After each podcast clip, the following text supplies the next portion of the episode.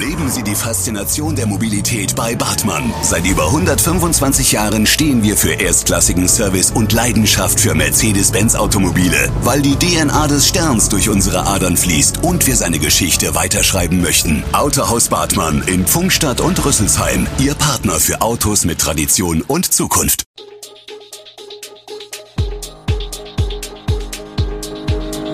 Gude, unser morgendliches News Update. Das Wichtigste aus Südhessen für Sie im Überblick. Guten Morgen aus Darmstadt an diesem 9. November. Darmstädter Straßenbahnlinie 3 wird umgebaut, Förderung für Rüsselsheimer Kulturzentrum läuft aus, Corona-Test bald wieder kostenlos. Das und mehr gibt es heute für Sie im Podcast.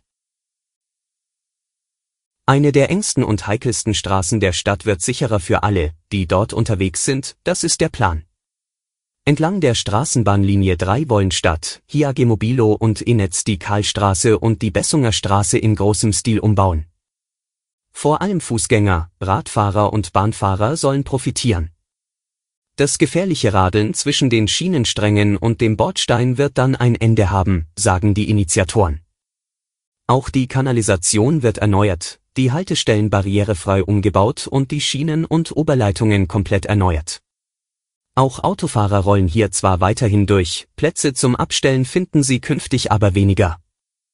Mehr als 50 Stellplätze sollen entlang der Strecke zwischen Heinrichstraße und Orangerie verschwinden, um genug Straßenraum für alle Verkehrsteilnehmer zu bekommen. Das zeigt die bisherige Planung, die am Montag vorgestellt wurde. Mitte 2024 könnte der Großumbau beginnen. Zum Jahresende läuft die städtische Förderung für das vom Verein für Freizeit und Kultur getragene autonome Kulturzentrum Das Rind in Rüsselsheim aus. Im schlimmsten Fall drohen eine zumindest zeitweise Schließung des Kulturzentrums und der angeschlossenen Gastronomie, ist einem Sackstandsbericht des Magistrats für die Stadtverordneten zu entnehmen. Damit es nicht so weit kommt, schlägt das Papier vor, die Förderungsvereinbarung mit dem Trägerverein und den damit verbundenen Pachtvertrag für die Räumlichkeiten in der Mainstraße um ein Jahr zu verlängern. 3G Die Regelung für geimpfte, getestete und genesene Kunden war bislang für viele Betriebe in der Gastronomie der Favorit.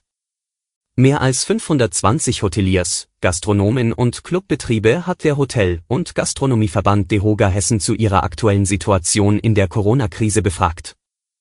3G ist unkomfortabler als die 2G-Regel, weil Personal und Gäste Maske tragen müssen, öffnet das Lokal aber für einen größeren Kreis von Besuchern. Generell, so teilt der DeHoga mit, wolle die Mehrheit der Gastronomen an 3G festhalten.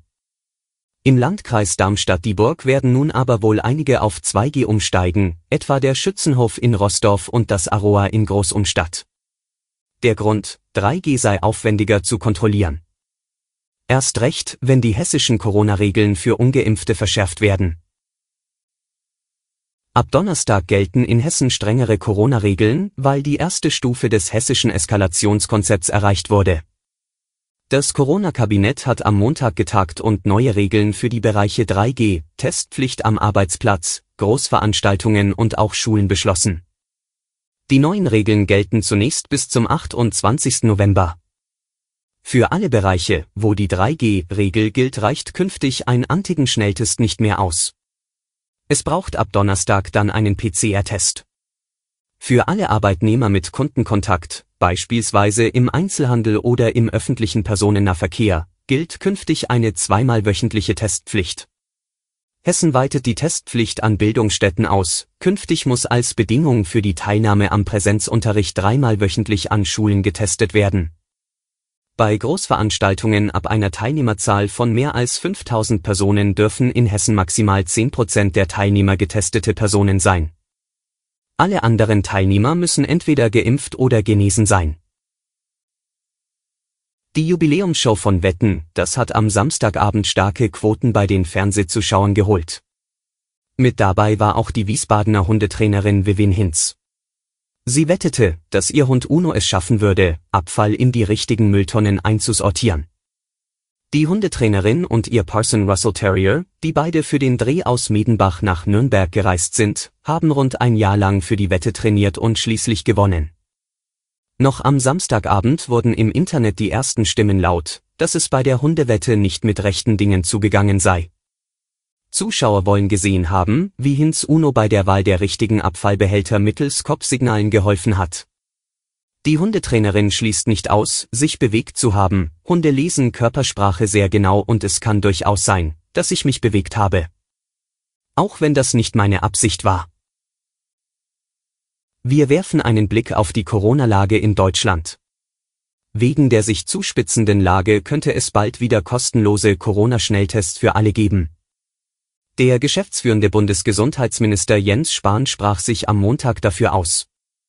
Nach Angaben seines Sprechers laufen entsprechende Beratungen darüber mit den Parteien der voraussichtlichen künftigen Ampelkoalition, deren Vertreter ebenfalls deutlich machten, dass sie eine Wiedereinführung befürworten. Im Gespräch ist nach Angaben aus der FDP außerdem die Einführung einer 3G-Regel am Arbeitsplatz. Die Corona-Inzidenz erreichte derweil mit 201,1 den höchsten Wert seit Beginn der Corona-Pandemie. In einigen Landkreisen geht sie Richtung 1000. Alle Infos zu diesen Themen und noch viel mehr finden Sie stets aktuell auf echo-online.de.